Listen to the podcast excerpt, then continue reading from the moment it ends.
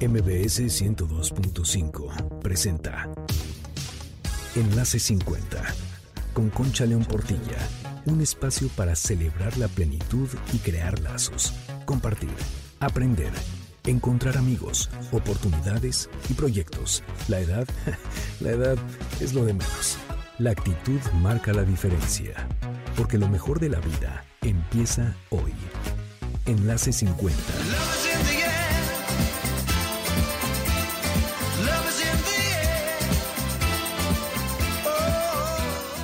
El amor es el espacio y el tiempo medido por el corazón. Esta frase es de Marcel Proust. Inicio así el programa porque se lo quiero dedicar a Jorge, mi hijo, y a Elena, que hoy se casan. Son una pareja preciosa y los felicito y les deseo lo mejor en esta historia que apenas empieza. Que siempre sientan mucho amor.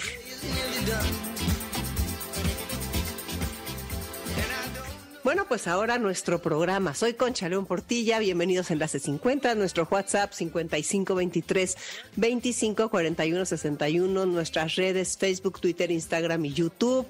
Enlace 50. Ya saben que siempre encontrarán muchísimo contenido ahí, así que no se lo pierdan. Y ahora pues vamos a tener un gran programa porque vuelve con nosotros el escritor Francesc Miralles. Él ya había estado aquí hablando de su libro 20 preguntas existenciales que te pueden cambiar la vida. Y ahora viene a hablarnos de Namaste, que es un libro que escribió en coautoría con su amigo Héctor García. Te recuerdo que con Héctor García ya había escrito el libro que se llama Ikigai, que ha sido traducido a 65 idiomas y bueno, yo no sé cuántos millones de copias se han vendido. Ellos son los grandes escritores que todo el tiempo están pensando y trabajando para el crecimiento de las personas. Y Namaste Fíjense, lo que ellos proponen en este libro es una vía a la armonía, la conciencia y el bienestar inspirada en la sabiduría tradicional india. Imagínense todo lo que nos tiene que decir esa sabiduría. Los autores en estas páginas han trazado una completa geografía de la felicidad que nos permite dejar atrás el sufrimiento, despertar el poder creativo y vivir con salud y energía. Y todo esto son herramientas extraordinarias para esta tercera etapa de la vida en la que hay tanto por aprender y tanto por hacer y tanto por gozar y tanto por disfrutar. ¿A poco no? Entonces, bueno, pues los invito a que se queden. Muy pronto ya estará aquí con nosotros Francesc Miralles, nos va a hablar de Namaste. Y también quiero contarles que en la segunda parte del programa vamos a tener la visita de la escritora Edmé Pardo, porque vamos a dar un curso sensacional que se llama, que tiene que ver con narrar para los otros, con leer para los otros. Este curso va a ser el 11 de mayo de 5 a 8 de la tarde para las personas de Enlace 50 que nos pongan un WhatsApp al 55 23 25 41 61. Ahí les damos toda la información y Edme nos va a venir a platicar un poco más para que se animen y para que de veras les guste porque es, es un curso muy, muy bonito, muy útil, inspirador, alegre, tiene tantas cosas que los invito a que estén. Vámonos con Telcel, que nos da esta mención que dice así, cómo ver el perfil de un creador de contenido en TikTok. Gracias de veras a Telcel por todo lo que nos hace aprender y ponernos al día. Ahí les va. Los creadores de contenido son las personas, ustedes ya lo saben, que se encargan de subir los videos que tanto nos gustan en las redes sociales. Y en TikTok es muy fácil encontrar el perfil de cada uno a través de un video. Casi siempre el tipo de contenido que suben en sus canales son muy parecidos. Al primer video que te gustó y te quedaste picado de ver más, te voy a decir cómo le haces. ¿Ya tienes tu celular en la mano? Prepárate, te voy a enseñar cómo hacerlo. Así que toma tu celular, entra a la app de TikTok y busca un video que te llame la atención, el que tú quieras. Ya que lo encuentres, pulsas con tu dedo la pantalla de tu celular y la deslizas a la derecha. Y así de fácil vas a poder ver todos los videos que quieras de ese creador de contenido. Así es muy fácil seguirles la, pista y poder aprender más de las cosas que te gustan o poder reírte con las cosas que te gustan. Recuerda que estas son solo algunas de las tantas maneras de sacarle más provecho a tu celular y que puedes ver otros tutoriales como este en reconectadostelcel.com que está lleno de contenidos. Ahí vas a aprender cosas de las apps, vas a aprender de todo porque Telcel está comprometido en disminuir la brecha digital. Todo esto es posible a través de la mejor red Telcel. Y bueno, antes de irme al corte, quiero decir que el Festival del Adulto Mayor Telcel fue una verdadera locura. 20.200 personas asistieron, tres días de fiesta, de aprendizaje, de alegría, de creación de vínculos, de diversión. De veras inexplicable lo que fue. Qué alegría haber podido saludar a tantas personas que escuchan Enlace 50 y que nos ven en el portal del adulto mayor. De veras, gracias, gracias a todos. Muchísimas felicidades a los organizadores. Son los expertos más impresionantes que he conocido. Gracias a todo el equipo del festival. Gracias, Patricia Cervantes, por todo tu apoyo en el festival. Y de veras, pues qué gusto fue saludarlos y nos vamos a un corte. Soy Concha León Portilla. Regresamos en un momento con Francesc Miralles. Quédate en Enlace 50.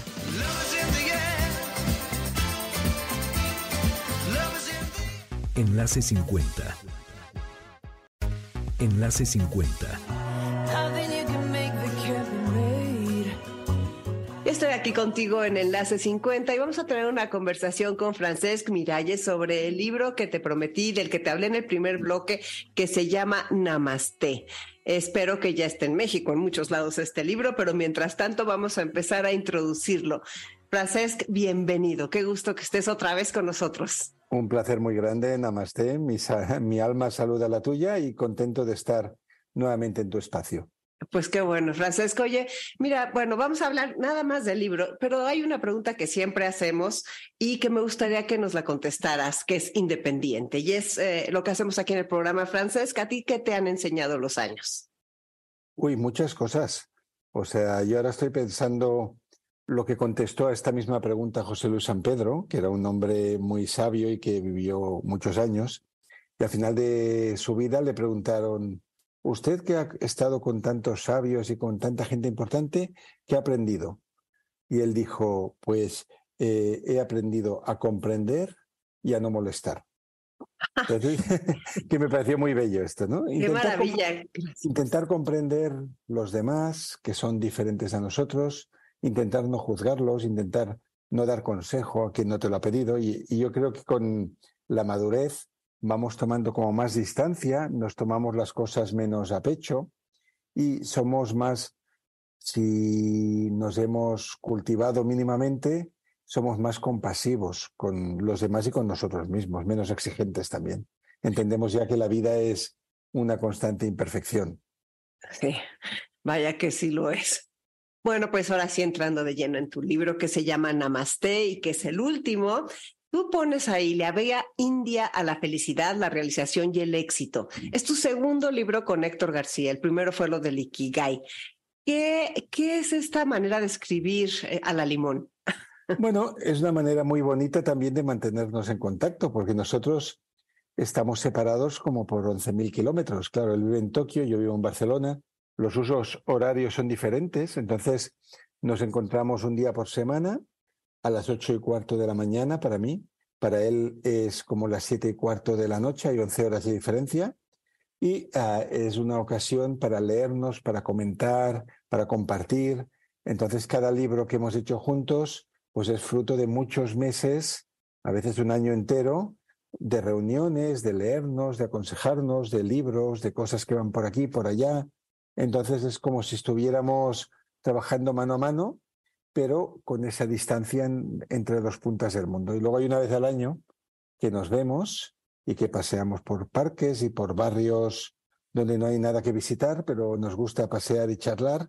Entonces es fruto, yo diría, de dos mentalidades muy complementarias. La suya es muy científica y él analiza datos, analiza estadísticas busca papers científicos y la mía es más novelesca y narrativa, entonces encajan bien las dos. Pues qué bueno, mira que han encajado bien, que el primer libro está traducido a 65 idiomas y no sé cuántos millones se han vendido, y pues yo le auguro este el mismo éxito por todo lo que me dejó a mí, que te agradezco de veras a los dos, les agradezco que hayan escrito esto. Dijiste que querían escribir un libro breve, fresco e iluminador. Yo creo que lo es.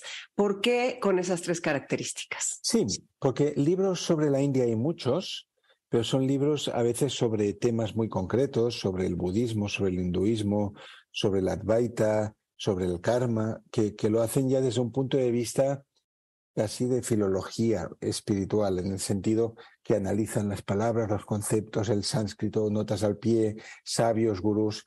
Y esos libros no están al alcance de todo el mundo. Se, requiere una formación previa. Y nuestro reto cuando escribíamos Namaste fue que el libro pudiera acceder a él la taxista y el peluquero, cualquier persona, que bueno, una taxista puede ser doctora en historia del arte también, ¿eh? pero que cualquier persona pudiera acercarse a los tesoros de la India y no solo a los antiguos, no solo a la, a la sabiduría ancestral del yoga, del pranayama, del budismo, sino también a la sabiduría actual de los nuevos líderes tecnológicos que tienen un capítulo en este libro. Sí, ese capítulo me parece interesantísimo también. Otra vez estás con las preguntas, Francesca. Creo que tú vives así alrededor de las preguntas y entonces buscas dar respuestas a las preguntas del mundo actual. Esas preguntas, eh, me gustaría que las platicáramos un poquito de ellas, ¿no? ¿Cómo dejar atrás el sufrimiento y empezar a vivir una existencia plena? Sí, aquí nos podemos remitir al mismo Buda porque ese fue el trabajo de toda su vida. Recordemos que Siddhartha Gautama era un, un príncipe de vida acomodada que su padre le había ocultado todos los, dolores del mundo y en una mañana que se escapó de palacio con un carro, con un servidor que le ayudó a, ir a mirar el mundo, pues vio tres cosas, ¿no?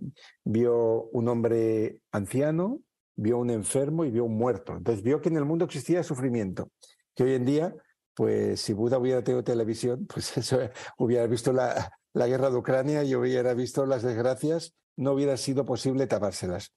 Entonces la pregunta que él se hacía es la misma que nos hacemos nosotros, ¿cómo escapar del dolor, del sufrimiento?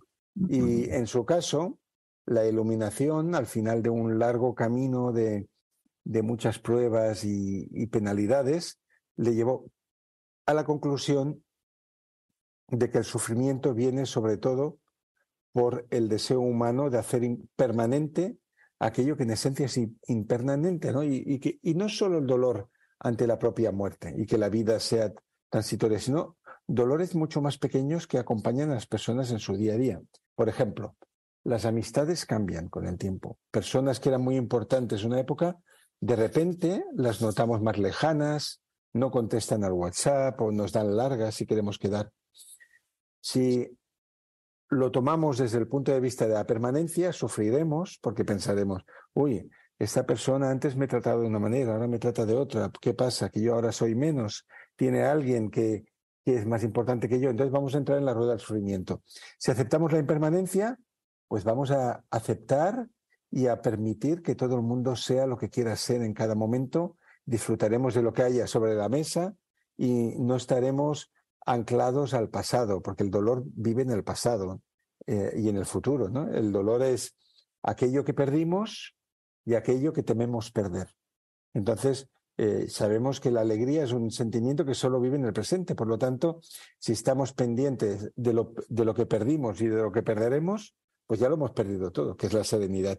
Entonces, básicamente la salida al sufrimiento es aceptación de lo que hay en cada momento, ser conscientes de su temporalidad, es algo que yo siempre digo a las personas que están sufriendo, decirle, mira, piensa que esto es un capítulo de tu vida. El próximo será diferente, igual será peor, igual será mejor. No vayas con la mentalidad de que estás en el pozo para siempre, sino estamos en un túnel y en algún momento saldrá la luz. Sí, esa gran pregunta. La siguiente, ¿te acuerdas que nuestro programa es para personas mayores de 50, 60, 70, todo esto, ¿no? Entonces, esta segunda pregunta, ¿qué vías tenemos para despertar el potencial creativo que vive en nosotros? Y si lo puedes poner para nuestra edad, tú eres mucho más joven. Bueno, pensando en la no, No, no, no, yo a partir de 50 ya entro yo. No, a ver, el potencial creativo está en todas las personas. O sea, la diferencia entre el ser humano y los animales es que los animales solo aprenden cuando son pequeños o jóvenes, luego ya no aprenden nada más. O sea, si observamos un gatito que está descubriendo el mundo, un perrito, pues aprende de sus padres, aprende del mundo, pero llega un momento que llega un conocimiento. El ser humano siempre está investigando, siempre está creando y recreándose, ¿no? Por lo tanto, para mí creatividad no tiene nada que ver con la edad. El tópico de que el poeta es un chico o chica joven que está debajo de un árbol, pero no, realmente el poeta puede ser una mujer de 100 años y que tiene una calidad en el arte del haiku que no tiene una persona joven. Por lo tanto, yo diría que las vías a la creatividad, a ver, el ingrediente número uno es el tiempo. La creatividad no puede surgir sin tiempo. Entonces, si una persona tiene una agenda totalmente saturada de obligaciones, creatividad no puede haber ninguna, porque va, irá en piloto automático. Si yo abro la, agenda y veo mañana que desde las 8 de la mañana hasta las 8 de la tarde o de la noche tengo eh, trabajo, tengo citas, tengo compromisos, tengo formaciones, tengo esto, tengo lo otro, ¿cuándo va a surgir el vacío en el que se puede crear? De hecho, la, la creatividad es como un lienzo. El lienzo necesita estar en blanco, si no, no podemos pintar. Y con nuestra vida pasa lo mismo. Si no nos reservamos espacios libres, pues siempre van a pasar las mismas cosas. Eso sería el primero. Y el segundo, yo diría que es el ensayo y error de la ciencia, probar cosas que sean inusuales en nosotros. Y te pondré un ejemplo práctico. Yo, por ejemplo, mi primera pulsión artística fue la música. Antes de escribir así cosas largas, yo tocaba el piano, componía. Entonces la música fue como mi fuente de inspiración primaria. Y luego la, escritura, pues se vio que era algo que me era fácil, que era productivo, rápido, etcétera. Y en cambio, el dibujo, pues fui malo siempre en dibujo en la escuela y en todas partes, y aunque fui una, un año en una academia, pues yo era mucho peor que el resto de alumnos. Entonces pensé, ahora con cincuenta y pico de años, pensé, vamos a clase de dibujos, porque justamente porque no sabes nada, la progresión va a ser brutal. Y, fue así. Estoy yendo a una escuela centenaria de dibujo al natural, donde mis dibujos salen picasianos, porque tengo el modelo delante y no tengo sentido de proporción, pero tengo la vibración de estar aprendiendo y de estar descubriendo cosas inusuales. Y eso es lo que recomendaría a todas las personas que nos están escuchando. Que si hay algo que creen que no se les da bien, que lo hagan y a ver qué sale de ahí, porque eso abre unos grifos que luego conectas con toda la creatividad en los demás aspectos. Está buenísima esa idea. Y yo voy a seguir tu consejo del dibujo porque pienso lo mm. mismo. Pero la, tercera pregunta, tienes un capítulo dedicado a eso, es la ley del karma. ¿Cómo hacer que trabaje a favor de nosotros? Me encantó ese capítulo. Creo que profundizas de una forma impresionante. Sí, la ley del karma se puede entender desde dos puntos de vista. El punto de vista religioso estricto, oriental, que sería el karma entre vidas, pero para eso hay que creer en otras vidas, antes de la nuestra y después de la nuestra y, en la reencarnación. Y eso no es obligatorio ni en el budismo. Es que Buda no habla de otras vidas ni habla de, de Dios tampoco, o al menos no principalmente, su mensaje es sobre la mente. Por lo tanto, hay ese karma, que podemos entenderlo de esta manera, pero hay el karma dentro de la propia vida, que es la ley de la causa y efecto, y es asumir la responsabilidad de que todo lo que nos sucede es producto de acciones, decisiones, pensamientos y palabras anteriores que son una cadena muy larga de causas y efectos que te llevan a donde está. Porque hay personas, no sé, que se encuentran en una edad determinada sintiéndose solas, quizás están peleadas con sus familiares, con quienes eran sus mejores amigos, no tienen relaciones fáciles con el trabajo, igual lo atribuyen a la mala suerte, pero si realmente examinaran el hilo que lleva hasta ahí, pues encontrarían discusiones que eran necesarias, rigideces, intentar influir en personas quitándoles la libertad de ser lo que ellas quisieran. Por lo tanto, la ley del karma aplicada a esta vida sería hacer una revisión. Es como un cuento que incluimos en el libro del hombre del pozo, que siempre cae en el, que baja por una calle y siempre cae en el mismo agujero, ¿no? Cinco veces. Y, sí, cinco veces. Y al principio lo, piensa qué mala suerte caerme en el, en, el agujero, pero cuando ya se ha caído varias veces, dice, bueno, voy a ir por otra calle, ¿no? Pues eso es la ley del karma, ir por otra calle cuando los resultados de nuestros actos no nos favorecen.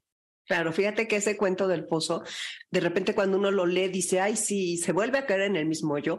Y en eso me puse a reflexionar sobre acciones reales en mi vida en que he caído cinco veces en el mismo hoyo o veinte, o sea, no cinco. En el, amor se puede caer 30 veces en el pozo, hasta que uno aprende la lección, porque la vida nos va a traer la misma lección una y otra vez hasta que digamos, ah, sí, era por ahí. Entonces cambiamos de pantalla. Ah, es tremendo eso, es tremendo eso, Francesca.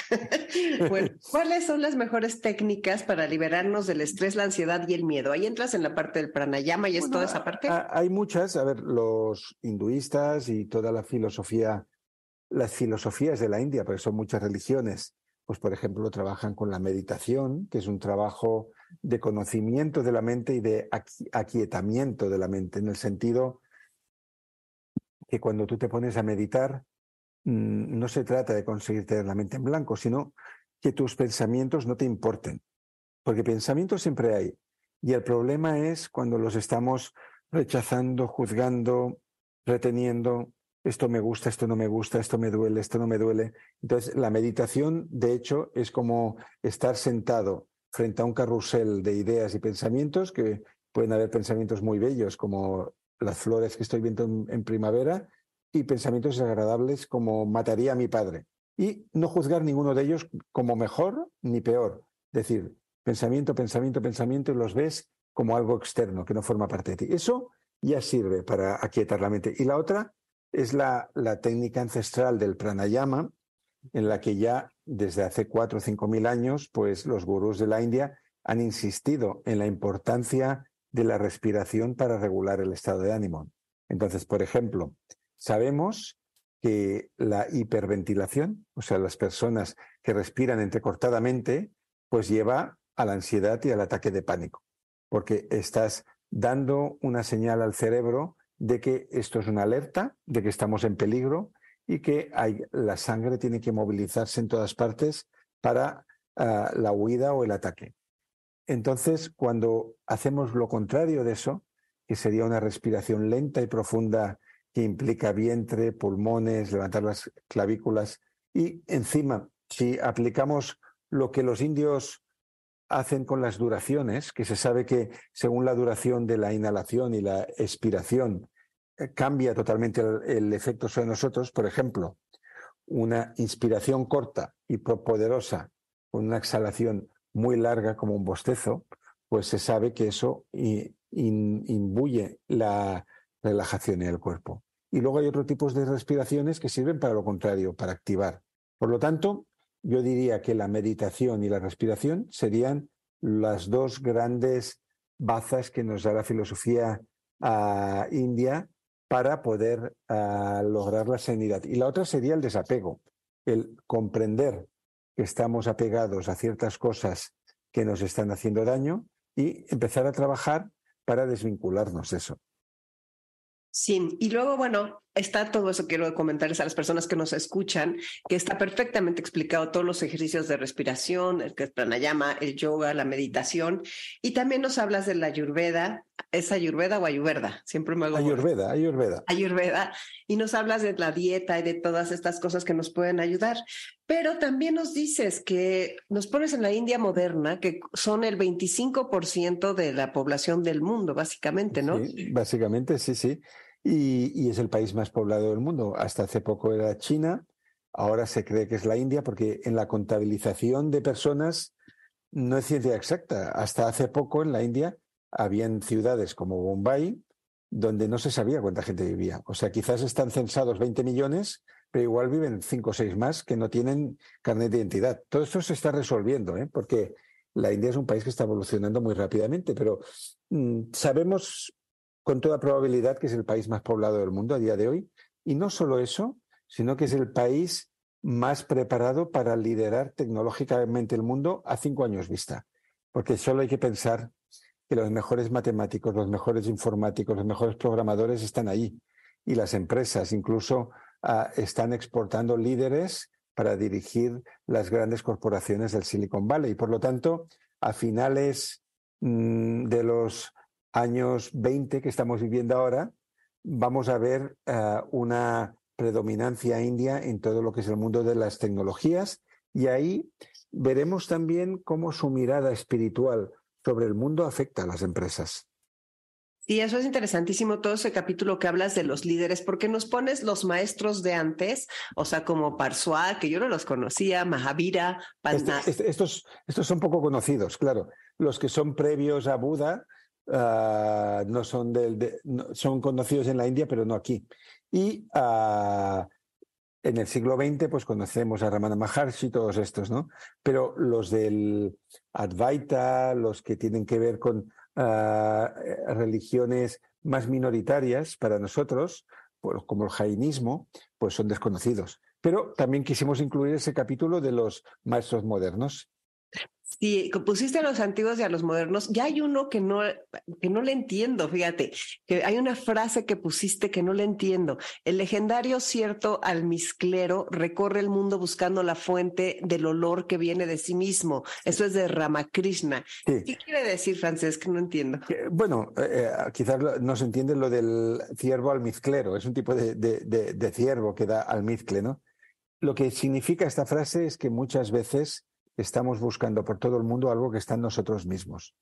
Por ejemplo, hay quien se va a Rishikesh, al norte de la isla, de la India, perdón, a buscar la paz en un retiro de, yoga. En Rishikesh hay un montón de gente, es, como ir a Disneylandia. Quizás la paz está en tu casa, pero no te has sentado a abrazarla, a encontrarla. Entonces, es la idea un poco que está también en la novela El alquimista, ¿no? de Paulo Coelho, que este pastor que tiene un sueño eh, en medio de las ovejas de que hay un tesoro, él lo busca por todo el mundo y, y el tesoro estaba donde él estaba soñando. Por lo tanto, eh, en realidad, todo gran viaje exterior, que al mismo tiempo es un viaje interior, a donde te llevas a ti mismo. Ese es el sentido de la frase de Ramakrishna. Ah, pues está buenísima, claro porque pues sí, todo puede estar adentro. Y hablas de los sadhus y de las cuatro etapas de la vida. Y nosotros, que ya estamos de 50 en adelante, ya pasamos lo de fundar y sostener la familia, que es la segunda, estamos en un peregrinaje que vamos a iniciar ahora que hemos cumplido las obligaciones, ¿no? Y luego esa parte que dices del Ganyasa, que es buscar el verdadero sentido cortando lazos con lo material, eh, y entonces los sadhus. ¿Podrías platicarnos un poco de esa idea? los sadhus es una tradición india de los hombres de, familias media alta o alta, cuando ya han reunido suficiente dinero para pagar su casa, los estudios de sus hijos y lo que la familia va a necesitar hasta el fin de sus días, pues eh, había la tradición de salir de peregrinaje con un cazo en el que te dan pan, te dan un poco de comida, te, dan agua, lo que sea, y peregrinar por los templos de la India dirección al norte, donde está el Ganges, hasta morir. Esto no sé de qué manera está cambiando. Eh, hace 20 años había muchísimos sadhus que los veíamos por todas partes. Hay que ver de qué manera la modernidad está afectando todo esto, pero el sentido del peregrinaje, un poco es lo que decía el, psicólogo Joan Garriga, que la primera mitad de la vida es para subir la montaña y adquirir cosas, y la segunda mitad es para desprenderse de cosas. Entonces, el sentido de ser un peregrino a partir de los 50 es empezar a desprenderte de todo aquello que no necesitas. Igual tienes 10 amistades, pero quizás solo necesitas tres, que son las que realmente te entienden y, y tú entiendes. Tienes 10 camisas, pero quizás te gustan dos, que son las que siempre te pones porque te gusta el tacto, el color, etcétera. Entonces, al final es unir desprendiéndose de todas las cargas, de todo lo que no es necesario, y así compensas la suma de años y la pérdida de energía con una mayor eficiencia en tu vida y un mejor uso de tu tiempo. Sí, a ver, ya van dos veces que nombras Advaita. Eh, ¿Nos puedes hablar de eso? Porque luego lo, juntas Advaita y Flow y es la no dualidad también. Advaita, bueno, es un concepto indio que es la base de todas las religiones de la India, de hecho, es la no dualidad. Y entonces para eso hay que saber qué es la dualidad. La dualidad es pensar que yo estoy aquí y tú estás allí. Eh, es poner fronteras entre uno y los demás, entre un país y el otro, entre judíos y musulmanes, entre hombres y mujeres. Eso sería la dualidad, ¿no? Un mundo dual es un mundo en el que siempre hay enfrentamiento entre conceptos que parecen opuestos. Y eso genera un gran sufrimiento, porque esto sucede desde el ego, en el sentido que yo me siento diferente a ti, me siento superior, me siento especial, siento que merezco más, por lo tanto, cuando tú no me tratas como yo quiero que tú me trates, pues ahí ya tenemos el sufrimiento mental, el conflicto y todo. Eso es la dualidad. La no dualidad, que es el Advaita, es comprender que todos somos una misma cosa y que en realidad todas las personas son imperfectas, todas tienen los mismos deseos, las mismas prioridades, las mismas aspiraciones en lo esencial y cuando contemplamos ya la humanidad y el planeta y el universo desde ese sentido de la unicidad, pues se acaba el sufrimiento y se acaban las fronteras. Pues eso es el Advaita en, esencia. Sí, y me gustó mucho que después hablas de los seis enemigos y los siete pecados capitales. Sí. Qué interesante eso, ¿verdad? Que, tenemos... eso fue Héctor que estableció, a Héctor le gusta mucho establecer comparaciones entre cosas occidentales y orientales. Ya lo hizo en Ikigai, donde estableció algunas conexiones, y en este capítulo, que ahora mismo no lo tengo delante, pues él vio que había una correspondencia bastante fiel entre los pecados capitales y signos para las religiones indias de mm, retraso espiritual. Y eran bastante uh, lineales, podías intercambiar unas por otras. Las podemos hacer, por, sí, se pueden intercambiar, pero hay dos que no vienen en los pecados capitales, que son la delusión. Y yo esa palabra ni la había oído. Yo tampoco hasta que me la mostró Héctor, ¿no? Entonces, sí, claro, hay que pensar que la cultura india hay algunas diferencias entre su manera de ver el mundo y la nuestra. Para, empezar, eh, son personas muy expansivas, pero son personas al mismo tiempo con mucho autoconocimiento, más que nosotros. O sea, los niños indios ya saben meditar y, estar sentados en la posición que a nosotros nos cuesta tanto. Y por lo tanto, cuando se habla eh, el tema de la delusión, la desilusión, la falsedad, el mundo de lo aparente, el mundo real, todo esto tiene que ver mucho con una base que hay en las religiones indias de que todo el mundo es una ilusión, de que lo que decían los Beatles, ¿no?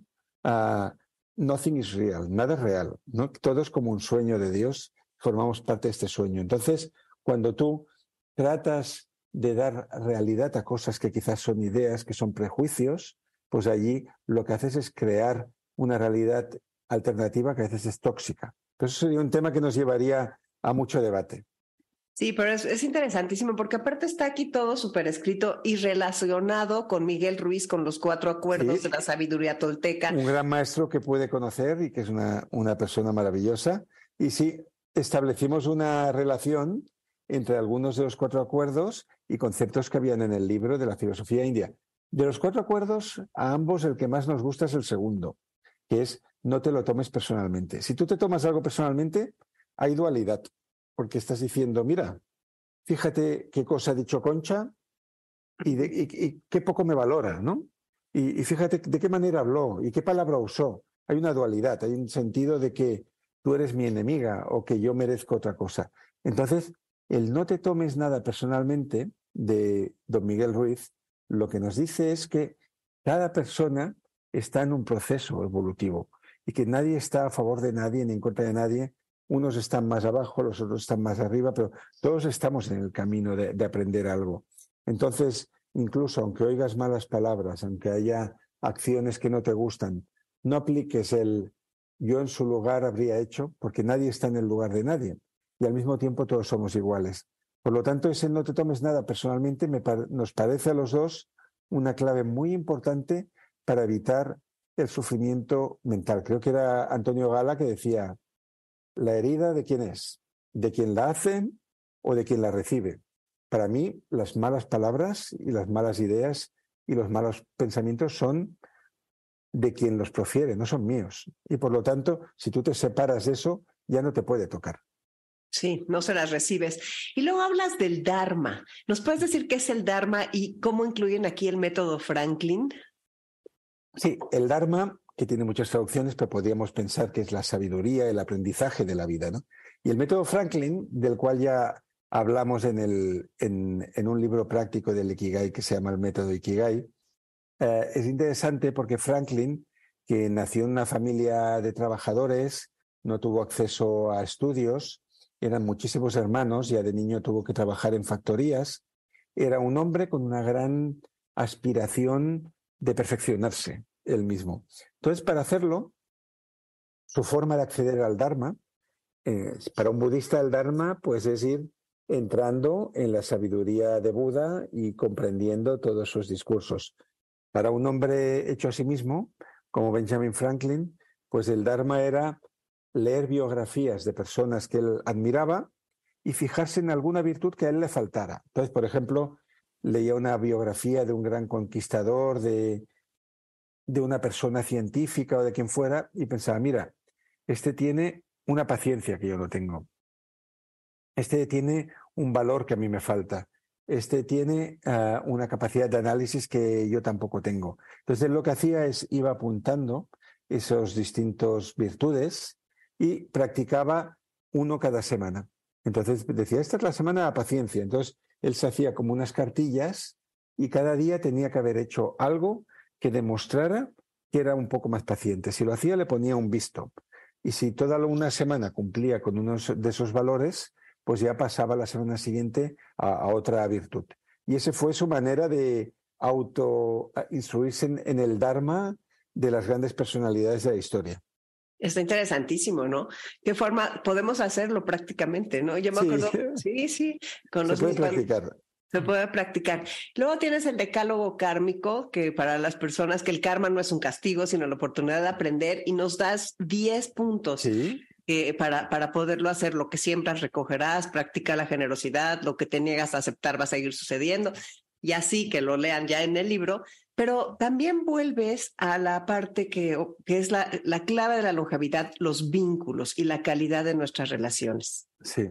Eso, además, ahora ha quedado demostrado científicamente porque se ha publicado un libro que en inglés se llama The Good Life, en inglés es Una Buena Vida, que reúne las conclusiones de 83 años de estudios de la Universidad de Harvard sobre la felicidad humana, en el estudio más extenso y ambicioso nunca hecho por una universidad sobre este tema. Porque hay que pensar que han sido decenas de miles de voluntarios que han sido monitorizados año tras año con tests para ver qué creían ellos que les haría felices y luego viendo su vida, si eso les hizo felices o lo que les hacía felices era otra cosa. Y eso desde el año 39 hasta la actualidad. Y la conclusión a la que se ha llegado con este estudio es que lo que hace feliz a la gente es tener buenas conexiones sociales. Eso es el número uno. Más que tener dinero, más que tener éxito, más que tener salud, más que cualquier otra cosa. Entonces, las personas que tienen buenas relaciones con su familia, con sus amigos, que los conservan y los cuidan, con sus compañeras de trabajo, con su comunidad, tienen muchas más probabilidades de ser felices y de superar enfermedades y de ser resilientes que los que no han trabajado este aspecto tan humano ¿no? que nos une al clan. Sí, qué importante es invertir en eso, exactamente, y más en esta etapa de la vida. Y ya se acerca al final del libro, hablas del samsara y del nirvana. Claro, nuevamente son dos conceptos que pueden tener una visión puramente espiritual o lo podemos bajar a la tierra y verlo en, el, en la vida cotidiana. Mm, en términos de iluminación, el samsara sería la no iluminación, cuando estás totalmente en lo mundano.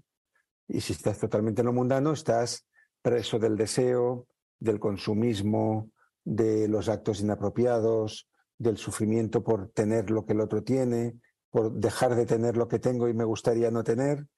Todo eso es el samsara, cuando estamos totalmente anclados a lo terrenal, a lo mundano, al sufrimiento de aquí. Y el nirvana, pues sería la liberación total, que cada religión tiene una palabra para el nirvana. Quizás para los cristianos sería el cielo, que la, teología moderna dice que el cielo no es un lugar, es un estado mental. Pues es el nirvana. Básicamente estamos hablando de lo mismo. Entonces, aplicado a lo que sería la vida cotidiana de cualquier persona, el samsara sería cuando nos dejamos llevar, no sé, por nuestros instintos mm, más primitivos, cuando nos dejamos llevar, no sé, por las trampas del consumo, de las marcas, de tener seguidores, de tener likes, todo esto que es artificial y que promete una felicidad que nunca llega, eso sería el samsara, y el nirvana sería aquello que obtenemos a medida que nos vamos quitando pesos, en lo que decíamos de ir bajando la montaña.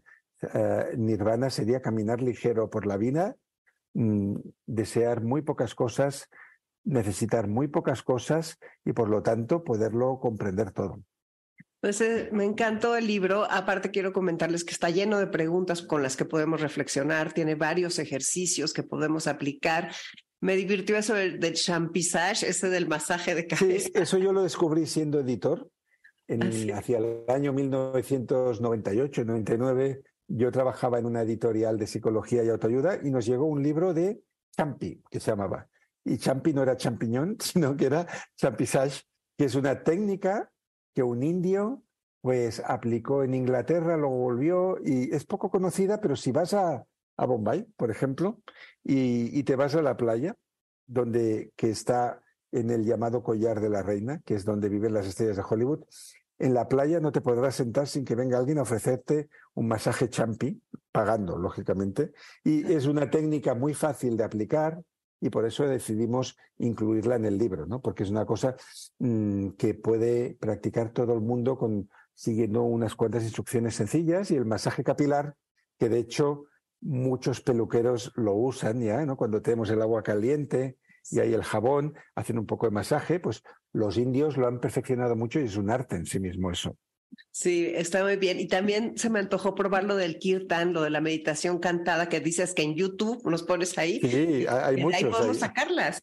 Podemos sacarlas, sí. Hoy en día la, la gran ventaja es que según donde viva cada persona, quizás no tiene un lugar cercano donde cantar mantras o donde practicar yoga o donde hacer meditación zen o cualquier cosa que nos interese. Pero seguro que hay un canal de YouTube de alguien que generosamente comparte estos contenidos y nos podemos unir a esa comunidad, a, a esa actividad y lo tenemos más fácil que nunca. Claro. Antes, en los tiempos de Buda, pues para poder hacer eso, quizás tenías que caminar tres días y salvar no sé cuántas montañas hasta que encontrabas el Changa para poderlo hacer con ellos. Claro. Y cierras con las 10 leyes indias de la felicidad. Es un gran libro.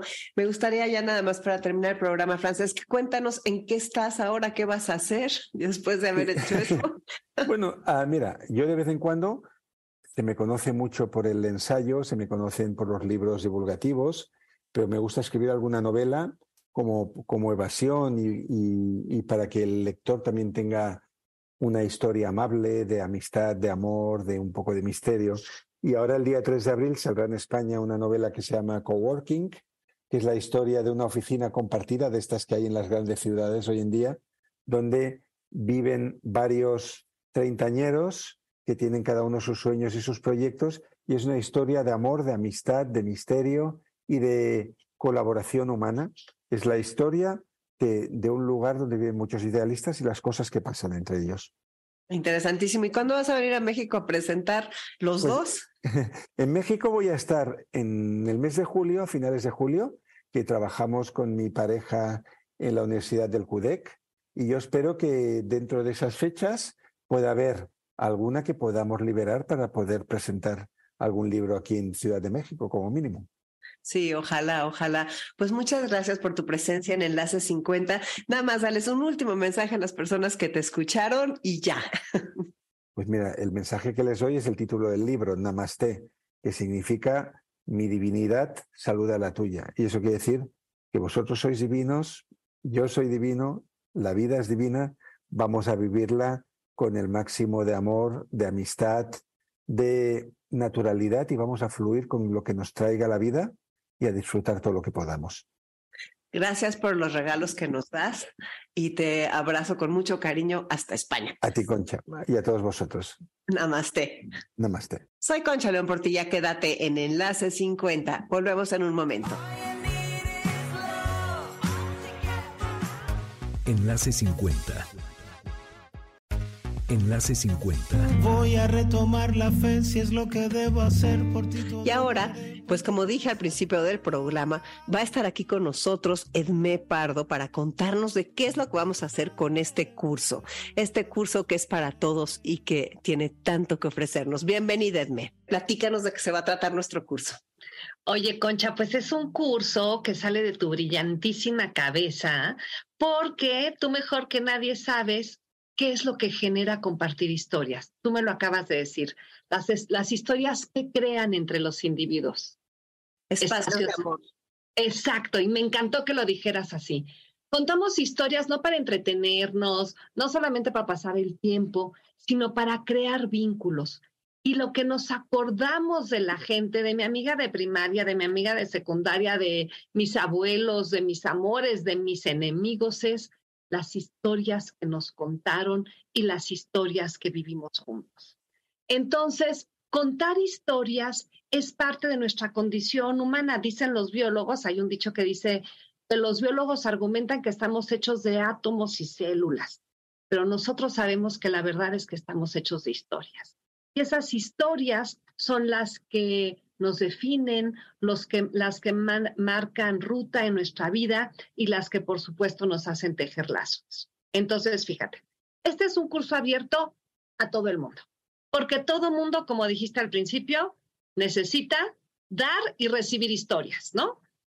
No es solamente de te cuento, yo te digo te cuento y luego tú me dices, espérame, yo también te voy a contar. Hay un intercambio, las historias siempre se están intercambiando. A través de la palabra es que creamos esto. ¿Cuándo va a ser nuestro curso, Concha? Hay que decirlo varias veces. Tú tienes el dato, ¿no? Sí, va a ser el 11 de mayo de 5 a 8 por Zoom. Nos ponen un WhatsApp al 55 23 25 41 61 y ahí con mucho gusto les damos la información.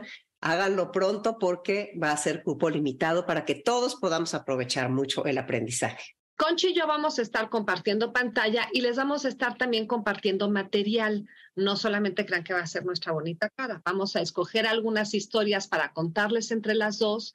Algunas historias van a ser leídas, otras van a ser de nuestro ronco pecho, otras van a ser de cómo nos acordamos que son. El chiste es ejercitarnos. La verdad es que todos queremos y sabemos contar historias, pero como nos da sustito, como no lo hacemos mucho, nos vamos haciendo chiquitos. ¿Qué herramientas crees, Concha, que vamos a aportar nosotras? Bueno, pues por un lado, el que tú nos digas qué es lo que hay que leer, que nos des una, un panorama, porque muchas veces llegamos a las librerías y no sabemos qué es lo que hay que leer.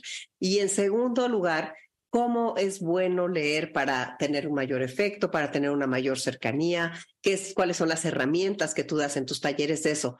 Lo que me gustaría compartirles a las personas que nos están escuchando es que así como necesitamos contarles cuentos a los niños y a los bebés y así haciendo crecer su, su parte cultural y su parte sentimental y emocional y todas esas cosas, Todas esas cosas son importantísimas, pero también el otro día, hace poco, te comentabas desde entrar al aire, unas amigas despidieron a su madre contándole historias que ella pidió que le leyeran. Entonces, las historias son a todo lo largo de la vida, entre novios, entre familia, entre todo, y eso es lo que queremos rescatar. ¿Cómo la ves?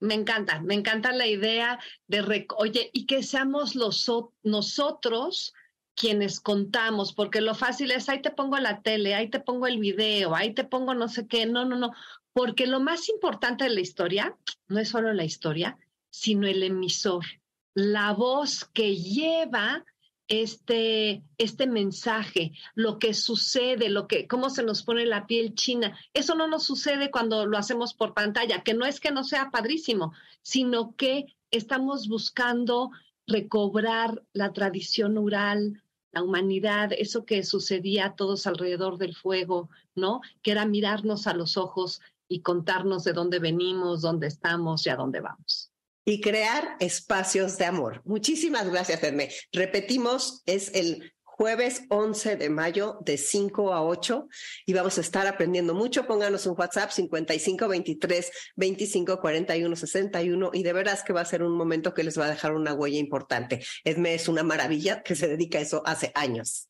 Va a estar padrísimo y ya nos vamos, nos vamos a ir contando. Esta va a ser otra historia que vamos a contar, Concha. Muchas gracias. Continuamos con el programa. Gracias, como siempre, al equipo que hace posible Enlace 50, a Patti, a Carlos, a Beto. De veras es importantísima su participación y qué bueno que podemos seguir trabajando juntos ya casi siete años y medio. Así que ojalá sean muchísimos más. Van a ser muchos más. Y Dominique Peralta, como siempre, los sábados es el programa que sigue.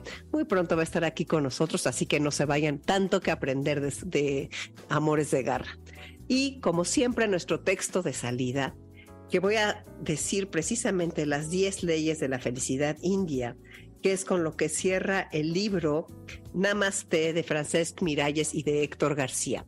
Y bueno, para esto quiero decirte que si te gustan estas leyes, me pongas un WhatsApp al 5523 25 41 61 y con muchísimo gusto te mando el texto. 1. Reconoce lo divino en ti y en los demás. Esa es la esencia de Namaste, de la palabra Namaste. saludar tu resplandor y el del mundo, comprender que no hay nadie sin magia, a no ser que tú lo decidas. La segunda ley es aprende de los que saben. Quien tú quieras, puede ser un maestro, un gurú, un libro, cualquier cosa que te inspire y te lleve más allá de ti mismo. Fíjense qué bonito, el ser humano tal vez tenga un principio, pero no tiene un fin. Tu horizonte termina allí donde pones tu mirada. Por eso, cada vez que pensamos a esta edad yo ya no, ya no estoy para esto, para aquello y todo eso, dejémoslo a un lado. De veras, nuestro horizonte termina ahí donde ponemos la mirada. La tercera ley, despréndete de todo lo que no necesitas. Ya sabes, ahí donde vayas estás contigo. ¿Qué más podrías necesitar? Elige bien a tus compañeros de viaje. Tu proyecto vital necesita de un círculo de confianza que te empodere, en especial cuando llegan las dificultades y decae la esperanza. 5. Vive con mindfulness, eso ya sabes, en el presente. Atrévete a estar en el presente con una sola cosa que contiene el universo entero. 6. Conócete a ti mismo. Lo decían los griegos del era axial y los maestros de la India de todas las épocas. ¿Quién soy yo? ¿Te atreves a indagar en ti mismo? 7. Sal de los círculos viciosos. Abandona la repetición de errores. Sé generoso con el mundo y contigo mismo y el karma positivo iluminará tu vida. 8. Importantísimo. Respira. Del aliento que entra y sale de tus pulmones depende tu energía, tu serenidad y hasta los días que te ha sido dado disfrutar. 9. Alimenta tu cuerpo, tu mente y tu espíritu. Todo está interconectado, así que no puedes dejar de lado ninguno de ellos. Nútrete, practica el yoga, serena tu mente y proyecta tu camino. 10. Vívelo todo ahora. Algunos autores sostienen que pasamos el 80% de nuestro tiempo mental en el pasado y en el futuro. Imagínate nada más. Invierte tu energía en el presente, que es la casa de la felicidad. Esta es una de las descripciones del presente más bonitas que he escuchado. Me encantan estas 10 leyes indias de la felicidad. Si quieres que te las mande, pon un WhatsApp al 5523 2541 61 y como cada sábado, con todo el gusto del mundo, te las enviamos. Soy Concha León Portilla, nos escuchamos dentro de una semana a la una de la tarde en el 102.5 y en mbsnoticias.com. Como siempre, sigamos creando comunidad, sigamos creciendo y sigamos creando la nueva cultura de la longevidad. Abrazos para todos. Time grabs you by the wrist, directs you where to go. So make the best of this test and don't ask why. It's not a question, but a lesson learned in time. It's something unpredictable, but in the end is right. I hope you had the time of your life. ¿Qué cuántos años tengo?